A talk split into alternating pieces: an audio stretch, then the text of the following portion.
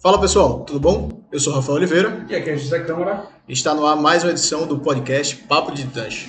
Hoje a gente está com um convidado especial aqui, Fred Rabelo. Ele é empresário, CEO da TI Saúde, amigo pessoal. É um cara que tem uma história, uma trajetória muito bonita, muito legal. O empreendedor nato. Tudo bem, Fred? Como é que vai? Tudo certo. Primeiramente, queria agradecer o convite da Academia de Titãs, poder contar um pouco da, da minha trajetória para os ouvintes e, enfim, talvez alguém possa se espelhar aí e ser um incentivo para o empreendedorismo. Ah, eu queria que tu falasse um pouco sobre quem é você, o que é que você faz, como você chegou onde você está hoje. Fala um pouco da tua trajetória para o pessoal entender quem é Fred Rabelo. Né?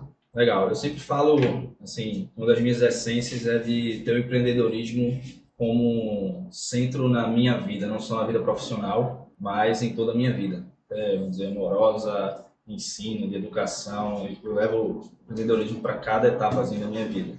Isso vem muito da, da, da, minha trajetória. Né? Eu sou nasci numa família de classe média baixa, aqui em Recife. Minha mãe costureira, não chegou a terminar o segundo grau. Meu pai autônomo, já teve também empreendedor, né? Mas também nunca fez uma faculdade. Era muito legal que eles sempre incentivaram, tanto a mim quanto aos meus irmãos, que a gente estudasse. A minha formação, né? eu sou engenheiro de formação, meu irmão é médico, meu outro irmão mais velho é advogado. Então, apesar do pouco estudo dos meus pais, eles conseguiram formar um médico, um engenheiro e um advogado, né? que é um, dizer, um sonho para gerações passadas de conseguir formar um, um, filho assim. Mas a minha trajetória sempre foi com todas as dificuldades de conseguir tirar o melhor, acho que em cada etapa da vida. Se a gente for pensar lá na época do colégio, eu estudava na escola particular, estudei com o colega Rafael Oliveira, na escola particular aqui de Recife. No entanto, eu estudava como bolsista, né, então era obrigado a ter notas boas lá para conseguir a bolsa de estudos. É, com 18 anos, eu fui aprovado em diversos vestibulares, estaduais e nacionais. Né? Em 2009, tinha aquele outdoor lá com, com minha estampa, ter passado, por exemplo, no SpaceX. É, com 20 anos, eu, eu, nunca tinha feito inglês na vida, também fui fazer um intercâmbio lá na Universidade do Texas, em Houston, nos Estados Unidos. Não sei nunca ter feito inglês, eu tive que fazer aquela provinha lá do TOEFL isso quando eu estava estudando engenharia lá na Universidade Federal de Pernambuco. Bom, fui lá, fiz o intercâmbio. Com 23 anos eu me formei finalmente em engenharia da computação, lá na UFPE. E dos 23 para 24 eu fui aprovado para um doutorado direto. Né? Eu apliquei, mesmo sem mestrado, fui aprovado para doutorado tanto na, na Indiana University quanto na Columbia University, lá em Nova York. Então, com 24 anos, embarquei para os Estados Unidos e comecei meu doutorado. Tive a oportunidade de fazer um estágio também lá no, no Vale do Silício, em Paulo Alto, estagiei na Fuji Xerox, que é um laboratório, né, tanto da Fujifilm quanto da Xerox, um laboratório japonês americano, onde eles desenvolvem pesquisa na área de robótica. E um ponto muito interessante da minha vida é que eu estava no caminho para tirar o meu doutorado e com 26 anos eu resolvi desistir do doutorado. Isso porque eu não estava me identificando com a carreira acadêmica. Eu sempre tive esse, esse viés, como eu falei, de empreendedorismo, de tirar o melhor proveito cada etapa da minha vida. Foi uma das decisões mais difíceis da minha vida, mas, enfim, conversei com meu orientador, o Peter Ellen, ele entendeu, foi, apoiou, né? E com 26 anos eu voltei para o Brasil com um diploma de mestrado lá de Colômbia. Eu voltei para o Brasil, fui trabalhar na Big Four Consultoria, que é a Deloitte. E aí, meu, meu estágio atual, né, eu estou como CEO da TI Saúde, tudo aconteceu, é, tinha 27 anos, quando eu saí da Deloitte, resolvi empreender e montar a minha, minha empresa. Eu vou falar um pouco mais sobre isso. É bem interessante a sua apresentação, uma pessoa jovem, com um currículo imenso desse extenso, né, de conhecer outras culturas, aprender em outras empresas, trabalhar em multinacionais, né, conhecer essa dinâmica do mercado. Isso você acredita que atribuiu para você construir a visão de mercado que você tem hoje? E qual momento você resolveu fundar sua empresa e, de fato, é, empreender no, no negócio de saúde? E por que a área de saúde também? É, eu acredito muito que, somente se pegar um grande executivo aí de grandes empresas, o cara não chega lá de, é, de uma hora para outra, né? Então você tem que trilhar de fato aquele caminho. Né? Você pode até subir rápido, mas você não pode pular um degrau. Você tem que passar por todos os degraus da vida. Então eu sempre tive isso na minha cabeça, tanto de desenvolver o meu estudo, desenvolver do ponto de vista acadêmico. A Deloitte contribuiu bastante, eu tive a oportunidade de passar dois meses na Globo, em Salvador, a bateria Moura, aqui no interior de Pernambuco, eu tive a oportunidade de conhecer grandes empresas. Eu passei apenas um ano na Deloitte, porque eu pude ver o lado bom de ser consultor e estar dentro de grandes empresas, mas eu também pude ver o lado ruim de ser consultor. Né? Você chama uma consultoria para sua empresa porque tem coisa errada. Né? E aí eu pude ver que, pô, até grandes empresas têm os seus problemas, sempre vai ter, e foi aí que despertou muito o, o fundar minha, minha própria empresa, porque você nunca vai estar 100%, você sempre tem que melhorar. Então, eu vi que estava pronto, não para montar minha empresa, ter uma corporação, mas eu estou pronto para levar tapa, levar murro e aprender na prática, como eu gosto sempre de falar que esses últimos três anos na TI Saúde valeu mais do que cinco anos que eu teria passado em Colômbia, os dois anos que eu passei lá de fato. Os três anos na prática do empreendedorismo é o que ensina muito para você ter sua própria empresa. Fala um pouco da, da TI Saúde aí. O que, é que a TI Saúde faz? O que, é que, o que, é que a tua empresa faz hoje? Tá. A gente tem uma plataforma de gestão de relacionamento entre profissionais de saúde e pacientes. Não, mas que nada é isso na prática. Bom, a gente conecta profissionais de saúde e pacientes. Então, nosso público-alvo são clínicas, consultórios, profissionais de saúde e hospitais. O que a gente faz é estreitar esse laço. Então, literalmente, se você é um dermatologista, é, paciente acabou de ser diagnosticado com um determinado diagnóstico, é, ele passa a receber informações sobre aquele problema. Né? Então, estou com uma dermatite, ele vai passar a receber informações via plataforma de saúde, segmentada e direcionada. A gente cria também um perfil online para o profissional de saúde, então o paciente consegue achar esse profissional na internet, pode fazer teleatendimento, então receber uma orientação à distância, o paciente pode pagar à distância. A gente, de fato, cria essa versão do profissional de saúde, do médico, do fisioterapeuta, do psicólogo online para que o paciente interaja com ele. É, hoje a gente já está em mais de 14 estados no Brasil, temos mais de 1.900 profissionais de saúde e quase 2 milhões de pacientes também cadastrados em nosso banco de dados. Nos últimos três anos a gente vem em crescimento constante. O desafio para 2020 é exatamente expandir cada vez mais em, território nacional. Hoje o que a gente mais vende ainda é Recife, né, nossa maior carteira de clientes, mas São Paulo já está chegando aí na segunda, segunda posição que a gente tem mais clientes. É um desafio aí de expandir nacionalmente. É, bem como você apresentou aí que nessa sua transição de consultor para empreendedor, você realmente viu como era jogar o jogo na vida real de empreender. E assim, quais são as maiores dificuldades que você teve no início e você acha que já solucionou, evoluiu diante delas? Acho que a gente evoluiu bastante, mas solucionar é, não. E não sei se algum dia a gente vai chegar a solucionar isso. Né? O empreendedorismo tem muito isso de tudo muda muito rápido. Então você precisa mudar também, senão você cai fora. É o que está acontecendo hoje com diversas empresas bem estabelecidas no mercado, que vêm startup e enfim, consegue fazer o que ela faz com uma margem melhor, né? e aí consegue dar um preço melhor para o usuário final e aí termina desbancando. Agora a gente teve uma, uma grande sorte no início, né? falando um pouco de como nasceu a TI Saúde. Lá durante a, a, período que eu cursava engenharia na Universidade Federal de Pernambuco, eu fiz parte de um grupo de estudo que é do Núcleo de Telesaúde do Hospital das Clínicas da UFPE, a professora Maridela Novaes, é uma grande mentora profissional minha. Né? Foi quando eu primeiro tive contato com a área de saúde. Você fez a pergunta lá do porquê área de saúde. Então, foi muito, acredito que a vida conspirou bastante para que eu aplicasse os meus conhecimentos de engenharia, tecnologia da informação para a área de saúde. Então, comecei a ter contato através da UFPE e durante a faculdade, também para ganhar lá um dinheiro extra, acabou que surgiu uma clínica, ela estava precisando de um sistema de agendamento. Tá, eu vou lá, fiz o sistema e passei a ganhar 300 reais por mês. Então, durante a faculdade, eu já tinha ali um recorrente de 1.000, 1.500 reais por mês. Eu precisava trabalhar, CLT.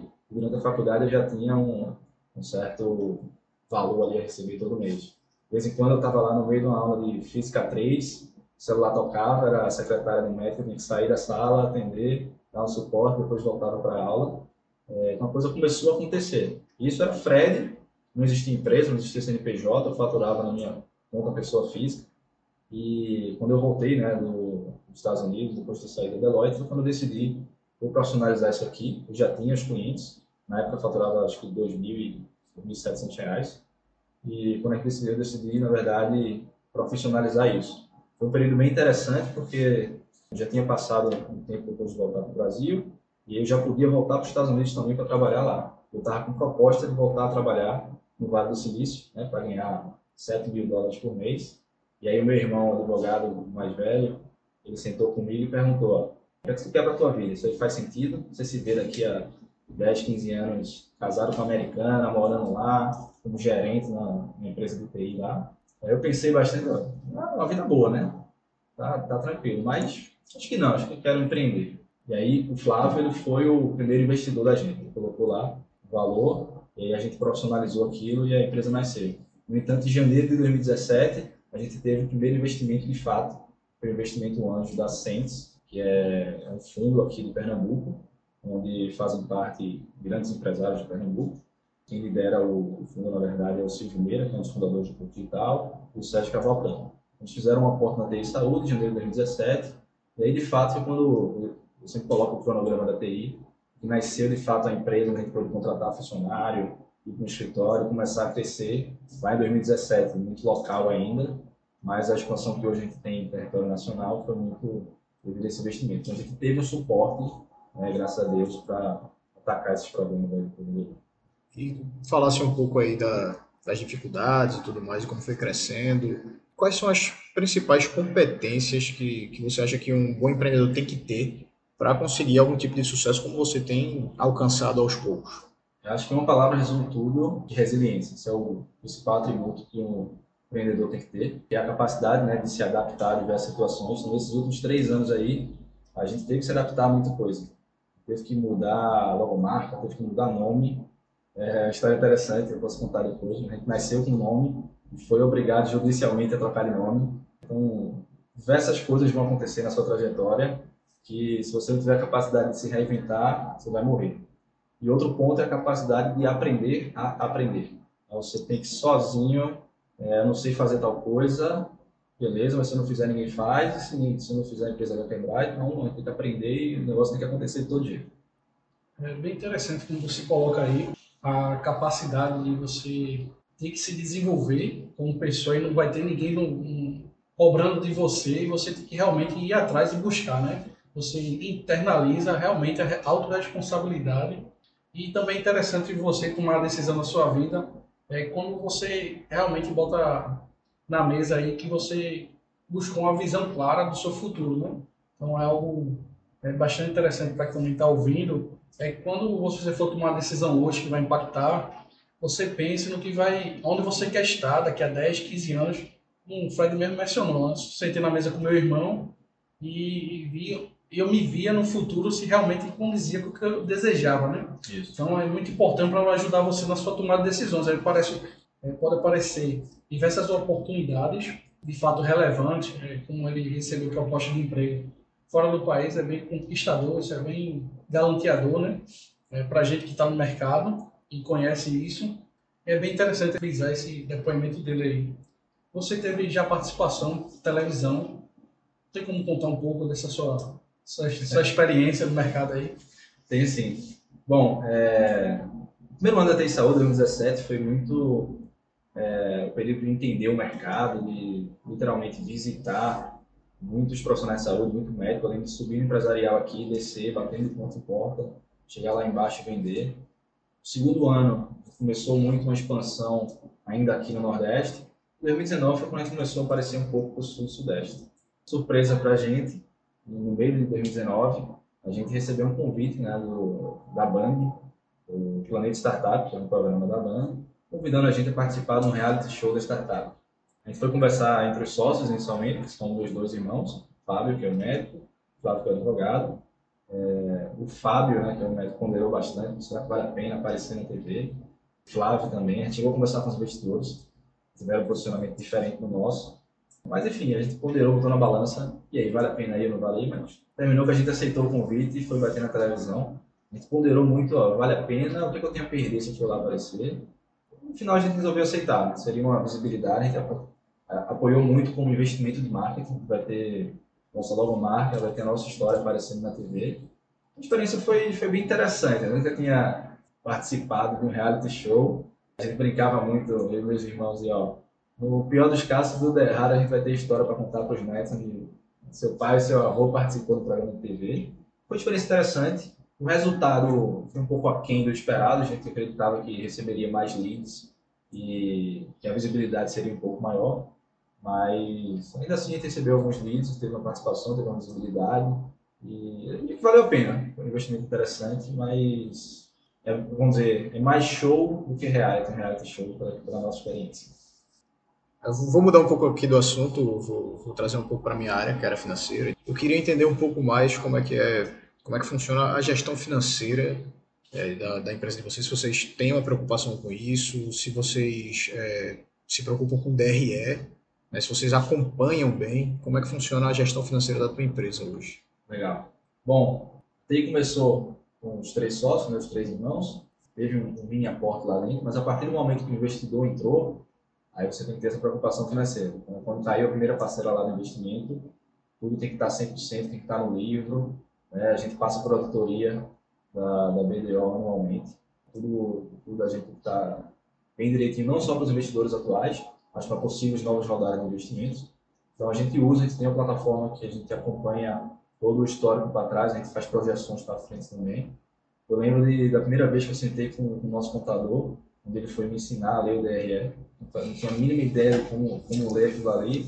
E achei bem interessante a quantidade de informações que você consegue tirar dali. Muito legal. É, a gente passa um reporte para os investidores anualmente de como está o resultado, o estado de crescimento. No primeiro ano a gente chegou a crescer 250%, no segundo ano a gente cresceu 100%, no terceiro ano, 2019 para 2020, a gente chegou a crescer 90%. É, a gente passa todos esses reportes. DRI a gente utiliza bastante nesses reportes, né? mas ele dá muito uma visão para trás, né? além do, do passivo, para frente. Mas uma das coisas que eu uso bastante é o PIL, que a gente chama, o Profits and Losses. Né? Então, até para a gente captar o investimento lá atrás, eu tive que fazer uma projeção, como queria, como queria ser nosso crescimento. E até hoje, toda sexta-feira eu abro lá um Excel, um Excel, é, mas que eu vou acompanhando o crescimento da empresa, projetando o crescimento para frente, para colocar meta para o comercial também. Então, é, é, uma etapa até de trás para frente, né? eu coloco lá qual o tamanho que eu quero estar no final do ano, e aí vou de trás para frente, colocando mês a mês que eu tenho que atingir de meta e passo para o meu comercial. Então, eu acho que o CEO lá da, da, da empresa ele tem que estar 100% com esses números na cabeça. Interessante, puxando, é, falando um pouco sobre o cliente startup, a gente, lá do, quando a gente foi selecionado, na verdade, eles selecionaram 60 empresas, no final 30 passaram para a primeira fase e 10 passaram para a segunda fase. A gente chegou até a segunda fase. É, um dos pontos que contou bastante para a gente, a gente passa por uma sabatina, né? O Thales Gomes, que é um empreendedor, um grande empreendedor, um dos fundadores do Easy Taxi, ele foi um dos que voltou sim, sim para que a gente ficasse, exatamente pelo fato de eu ter todos esses números na cabeça. Quando chegou lá e perguntou como é que está a faturamento, como é que vendeu no mês passado, como é que está a taxa de crescimento, como é que está o CAC, custo de aquisição do cliente, como é que está o churn, quanto que sai, quanto o cliente sai todo mês, quanto é o LTV, qual o tempo de permanência de cada cliente. Então, você ter esses números financeiros e comerciais todo empreendedor tem que ter, senão o negócio vai por água abaixo também. É, Para o pessoal aí que está voando um pouco na, né, nessas siglas e tudo muita mais, sigla, é, muita sigla ao mesmo tempo, o pessoal não entende muito bem. Mas é só para explicar um pouco o DRE, o demonstrativo de resultado né, da empresa. Então lá você tem todas as informações, sobre é, os lucros antes de impostos, depois de impostos, você saber quais são seus custos, é, é o detalhamento realmente do resultado. Isso, o resultado, o detalhamento de todo o resultado da tua empresa, todos os custos e as, as despesas e receitas da tua empresa detalhados, né, por, base.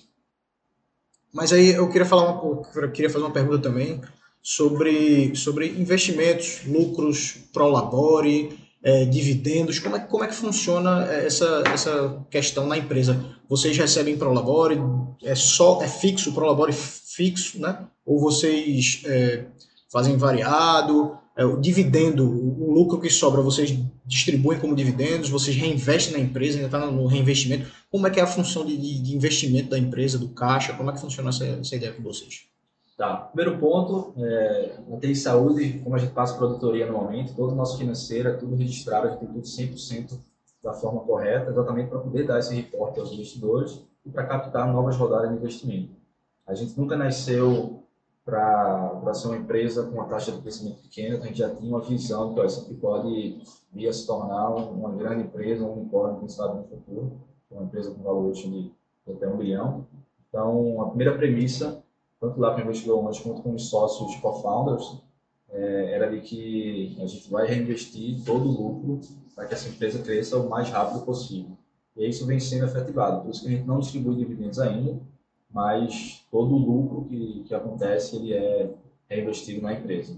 Hoje a gente está com 14 funcionários, né, que são todos CLTs ou estagiários registrados.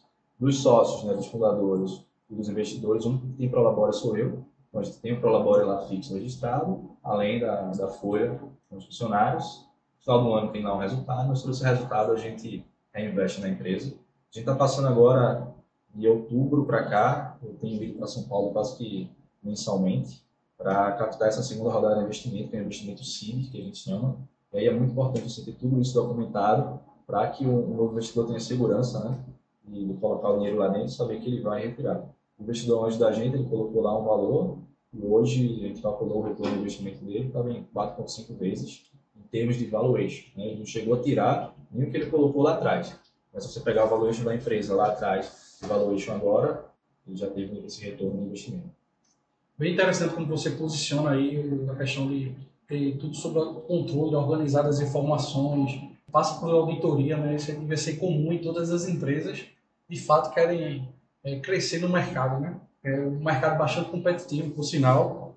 E aí, voltando um pouco para a gestão do teu negócio, queria que tu pudesse detalhar um pouco mais sobre como funciona o organograma da tua empresa, quais são os departamentos que existem, é, quais são as, as tuas atribuições se tem algum setor que tu acha mais importante assim e é fundamental para quem quer empreender, como tu vê no teu negócio também esse setor se existe.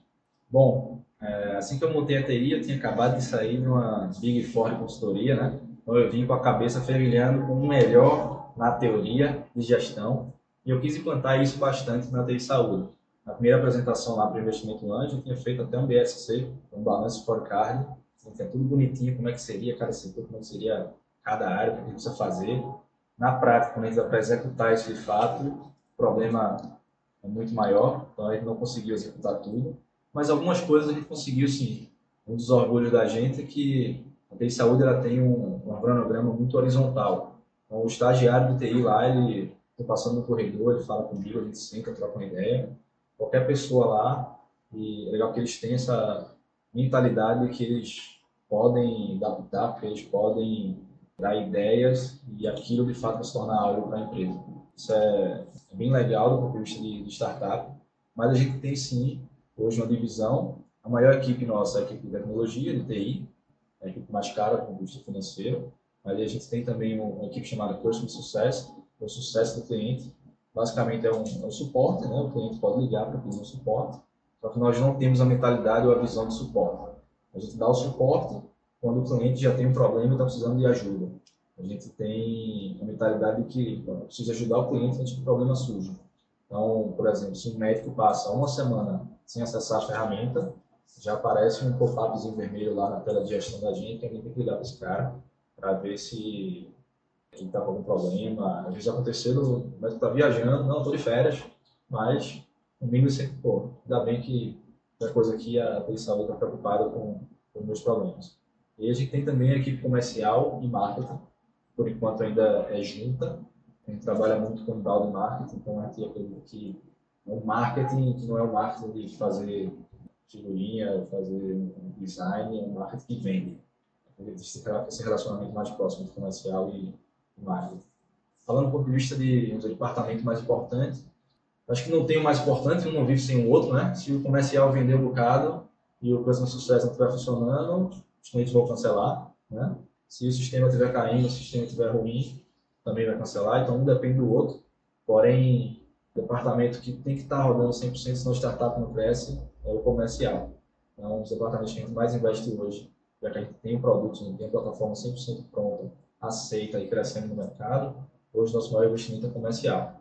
E aí, qualquer pessoa que estiver montando a sua startup, montando a sua empresa, tem que dar atenção a isso aí. E preferência se tiver um sócio lá, um dos fundadores, com esse quê comercial aí, é, eu acho fundamental. Se eu montar uma empresa, se for de tecnologia, uma startup, tem que ter o sócio lá, que é o cara de TI, que é o cara que vai, o CTO que a gente chama, vai manter o negócio funcionando.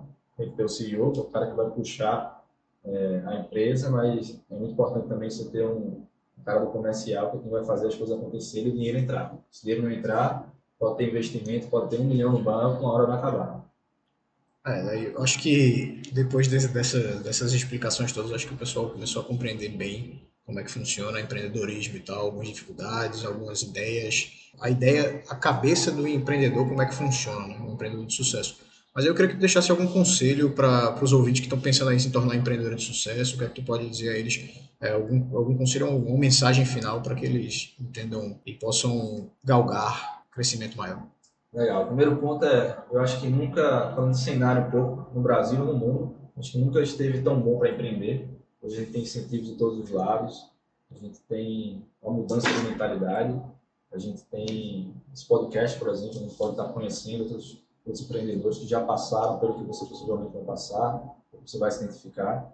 Então, esse é um ponto bom, mas que não adianta você é, jogar tudo para o alto e começar a empreender sem antes, primeiramente, fazer essa reflexão da sua vida. Você vai passar por muitos altos e baixos. Literalmente, no mesmo dia, você, você acorde com um cliente dizendo que foi muito legal, estava falando super bem de você, do, da sua plataforma, da sua startup. Quando dá meio-dia já, já tem um problema, aí é um outro cliente falando mal, outro cliente vai cancelar. E quatro da tarde aparece outro. Então, no mesmo dia, você vai de 8 a 80 várias vezes. Tem que estar com a, com a mentalidade boa, estar 100% pronto. Pesar o que você quer para a sua vida no, no curto, no médio e longo prazo. Então, quando eu comecei a empreender lá, poderia estar ganhando duas a três vezes o que eu ganho hoje. Mas eu estava pesando muito, não só financeiramente, do ponto de de retorno em dinheiro, mas qualidade de vida, tempo, né, que você vai, vai dedicar, que você vai ter também de retorno no tempo futuro. Então, é pesar tudo isso. Muito importante para empreender é a, a, sua mentalidade do ponto de vista, literalmente, é bom você ter um psicólogo, você ter alguém que acompanhe você nisso, ter um mentor. Primeiro ano de Saúde, eu cheguei a ter é, um problema onde, literalmente, o cabelo da barba começou a cair de estresse eu tinha lá um investidor cobrando resultado, né? eu tinha uma equipe para gerenciar, e aí eu tive esse problema chamado alopecia areata, que era estresse, literalmente. Fui no dermatologista, que é cliente nosso, e passou isso. Então, você vai passar por muitos altos e baixos, é importante você ter alguém para acompanhar, mas que assim, é uma aventura que eu diria que vale a pena se é o seu perfil, né? São perfis e perfis de pessoas.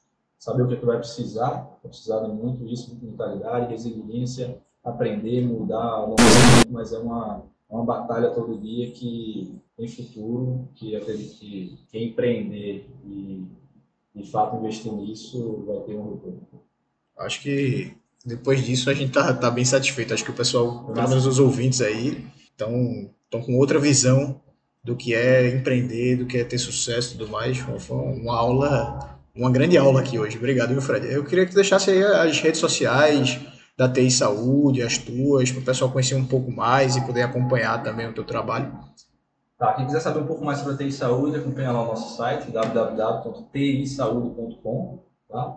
Lá no Instagram e no Facebook, você procura arroba TI Saúde Brasil.